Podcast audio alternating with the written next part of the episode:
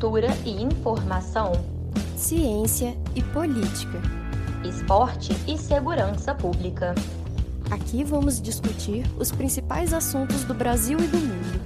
Está começando o podcast Vamos Falar Sobre. E aí, vamos falar sobre o que hoje?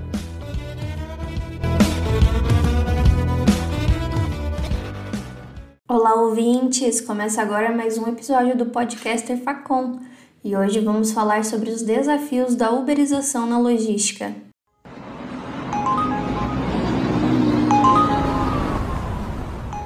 Você já ouviu falar do termo uberização? Ele é aplicado para serviços em que fornecedores e clientes possuem contato direto.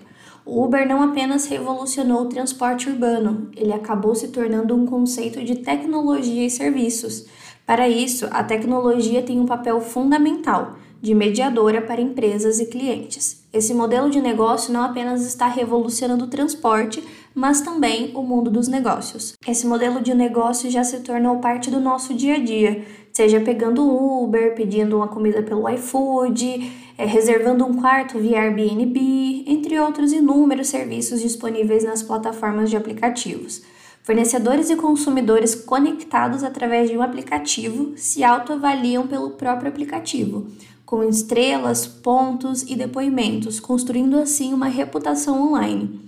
Esse fenômeno da uberização é tão grandioso que está impactando também o setor logístico. As pessoas estão cada vez mais conectadas, bem informadas e exigentes. Com a tendência das compras online e a tecnologia sempre à disposição, a uberização logística, que já é uma realidade, faz cada vez mais sentido. Engana-se quem pensa que o fenômeno tem força apenas nos centros urbanos, atendendo ao web varejo e ao varejo físico que oferta a comodidade da compra por aplicativo e entrega na última milha. A uberização está presente em todos os setores e com abrangência global, através das transportadoras digitais. A gerente comercial Tamara Vrish da L4B Logística, mais conhecida como Log, conta quais são os desafios desse modelo de logística atualmente. A gente é, precisa fazer esse pacote sair né, dessa compra virtual e chegar até esse cliente final.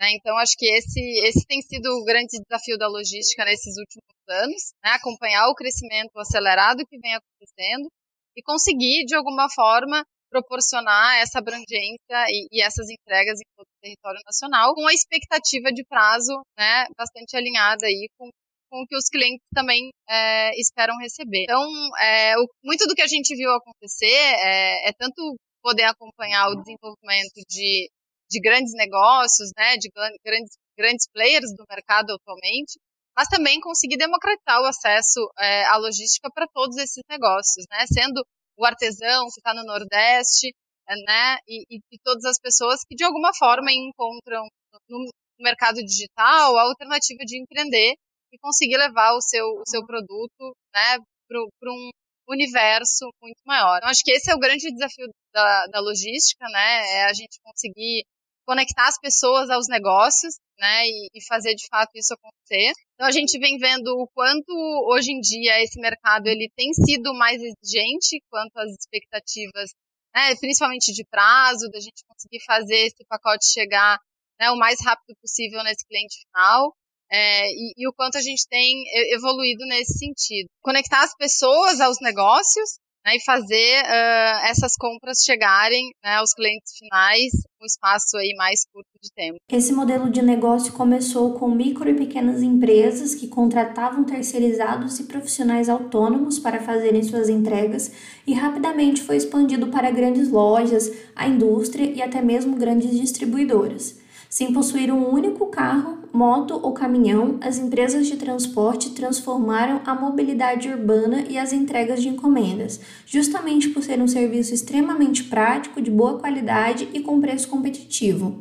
A boa qualidade está atrelada principalmente ao fato dos passageiros e consumidores avaliarem o serviço e os motoristas, que precisam manter um bom desempenho para não serem descredenciados. A uberização na logística acontece por meio da contratação de caminhões ou motofretistas independentes, que prestam serviços de transporte de forma rápida, eficiente e de menor custo. Isso porque eles estão conectados com diferentes clientes que reduz ao máximo a movimentação de caminhões sem carga. Com isso, a indústria, o comércio e demais setores da economia que dependem da logística podem utilizar os serviços com maior qualidade, agilidade e preço competitivo. Muito legal, não é? Além das vantagens para os empreendedores e consumidores, a uberização também traz benefícios para os entregadores, que são os prestadores de serviços autônomos. O CEO Fábio Mendes, dono da Log, uma das pioneiras nesse mercado, fala de pontos importantes relacionados ao modelo de trabalho autônomo. Sobre o, modo, o modelo de, de negócio autônomo, MEI, acho que tem três pontos muito importantes para ressaltar. A primeira coisa é que os entregadores sempre pediram por essa liberdade. E o que foi muito importante para nós foi sempre zerar pela liberdade, com garantia de renda e com proteção do entregador e sempre achar o bom ponto de equilíbrio entre esses três fatores. Então, quando a Log abriu né, em 2013, no final de 2013 e começo de 2014, subitamente havia motoboys em São Paulo que ganhavam 4 mil reais mensais, trabalhando 7, 8 horas por dia. Quem, qual era motoboy que ganhava 4 mil reais antes da Log? Nenhum, né? Mas a gente fez muito mais, a gente deu renda com liberdade, como você pode ver, mas, além disso, a gente sempre zerou para a sustentabilidade do sistema. Então, um fato interessante é que todos os entregadores autônomos parceiros da Log são meios o microempreendedor individual, justamente porque lá em 2016 o legislador queria formalizar e dar uh, acesso a benefícios e proteção a toda uma parte da população. Então, quando você é MEI, você contribui ao sistema previdenciário, previdenciário, você paga imposto. E essa é a equação que a gente tentou oferecer, renda com liberdade e proteção e dignidade. Para o André Gomes, esse mercado foi uma ótima saída. No caso dele, as entregas são feitas de bicicleta, assim o lucro e a qualidade de vida adquirida valem muito a pena. Eu decidi trabalhar com entregas porque eu já havia trabalhado quase 10 anos com carteira registrada, sabe? Sempre sentia que estava sendo explorado de alguma forma, sempre dava o melhor de mim no trabalho e sentia que não havia reconhecimento é, devido. Dessa forma, trabalhando por conta, eu só uni algo que eu gostava muito de fazer, que é pedalar, e uni meu conhecimento sobre os endereços, as ruas da cidade, né? Dessa forma, trabalhando por conta, né, com essa autonomia, eu consigo ter resultados melhores do que eu tinha, né, resultados financeiros melhores do que eu tinha quando eu trabalhava registrado. Mas nesse cenário nem tudo são flores. Muitos entregadores já passaram por muito aperto e seguem lutando por melhorias nas condições de trabalho. O Diógenes Santos traz um relato para a gente de reivindicações que fazem desde o início da pandemia, quando esse tipo de serviço começou a bombar. O que a gente está reivindicando agora é a revisão nas taxas de entrega. Porque há um tempo atrás as taxas de entrega, você às vezes chegava a receber dois reais por km, tipo assim, 2,50 por km, entendeu? Hoje em dia tem entrega que sai menos de um real por km, entendeu? E pelo fato, tipo, eu, eu não aceito, mas tem outro motoboy que vai lá que tá precisando um pouquinho aceita. As empresas estão abusando disso, elas estão abaixando as taxas porque sempre vai ter alguém para aceitar. Então o legal seria ter uma regra, um valor, uma taxa mínima para entrega, entendeu? Tipo, passou seis reais, sete reais, é oito reais, chega num acordo, vamos fazer uma taxa mínima para entrega. E a partir dessa taxa mínima a gente faz uma porcentagem de quilometragem. Mas hoje em dia não tem regra nenhuma. Se ela quiser, tem entrega de um real. Às vezes você vai estar tá andando na rua, toca uma entrega lá, de 5 quilômetros é um real. E de onde que ela tira isso? Ela inventa da cabeça dela? Não pode ser assim, tem que ter uma regra. Entendeu? Antes essa manifestação não tinha, por quê? Porque tinha uma coerência nos valores que ela pagava. Mas agora, com excesso de motoboy na rua, com excesso de delivery que está tendo agora também, devido à pandemia, o povo não está saindo muito de casa, só compra por delivery, eles estão abusando. E o lado mais fácil deles abusar é os motoboy. Entendeu? Porque ele não vai abusar do cliente. Se abusar do cliente, o cliente não compra. E o motoboy agora, por estar tá necessitando, porque também agora o emprego está escasso, fala assim, ah, não está gostando de trabalhar como motoboy, procura outra coisa, mas também não tem outra coisa hoje em dia. E quando voltar ao normal, não vai sair aparecendo emprego, entendeu? Vai continuar muita gente trabalhando na rua, porque não tem emprego agora, não vai aparecer emprego, tá bom? E as empresas de delivery estão se aproveitando disso aí para abaixar o valor de taxa. Para o Fábio, esses questionamentos e lutas por parte dos motoristas são extremamente legítimas e necessárias para a construção de um modelo de serviço que consiga suprir as demandas das empresas, consumidores e prestadores de serviços. Nessa lógica democrática da justiça e das instituições sempre questionarem novos modelos de negócios. Isso é uma coisa muito, muito saudável. Então, aconteceu com a Uber, aconteceu com a Logitech, mas esse questionamento é muito, muito saudável. Acho que se você olhar no Brasil, no mundo, você sempre vai ter esse questionamento na justiça, porque você olha, você tinha umas leis de proteção do trabalhador que foram idealizadas no contexto de pós-revolução industrial.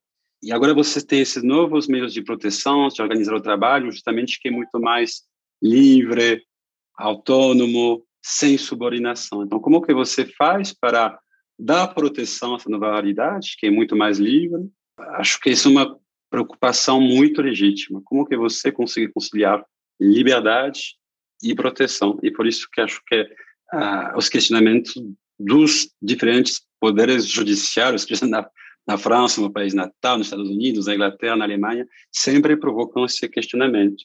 Acho que o lugar onde estamos chegando, onde vamos chegar justamente no debate democrático, é precisamente como você conciliar tanto a dimensão de proteção quanto a dimensão de verdade e você cria um novo framework jurídico para conciliar esses dois pontos. Porque no longo prazo, a solução realmente é muito mais legislativa que judiciária, porque às vezes você o judiciário não sabe muito bem o que fazer isto com leis dos anos 30, como que tentam aplicar elas para a realidade de 2020. Por exemplo, como você garante a liberdade. Tipo, ter a certeza que nunca um entregador será punido por recusar uma corrida, né? Tipo, você garante de fato o fato de você poder trabalhar como quiser, aonde você quiser. Então, você garantir a liberdade uh, sem consequências e também acho que garantir uma inserção no sistema previdenciário, ter a certeza que o sistema de saúde, sistema previdenciário, sistema tributário não seja onerado por essas novas formas de trabalho. Né? Tipo, acho que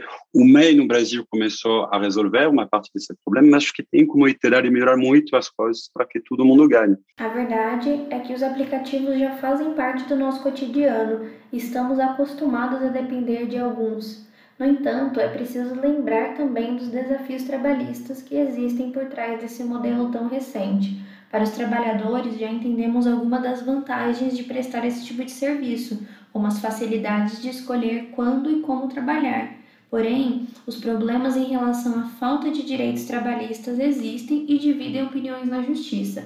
Não há apoio das empresas como suporte para quem está iniciando e nem ajuda com equipamentos em caso de acidente ou quebra de peças dos veículos, motos ou bicicletas. Sobre isso, as empresas assumem uma postura de fornecer a escolha do trabalhador e flexibilizar o trabalho, portanto, isenta o vínculo empregatício. O caminho em busca da regulamentação é longo e extremamente necessário, tendo em vista que hoje em dia os entregadores são fundamentais em nossa sociedade e enfrentam pouca valorização e muitos riscos no seu dia a dia. O meu nome é Thaís Bezerra e esse foi mais um podcast do Repórter Facom.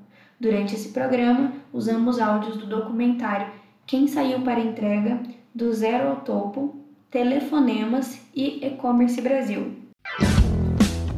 O podcast Precisamos Falar Sobre é uma produção da disciplina de Laboratório de Rádio Jornalismo da Faculdade de Comunicação da Universidade Federal de Juiz de Fora, com coordenação do professor Álvaro Americano. Obrigada por sua companhia e até a próxima!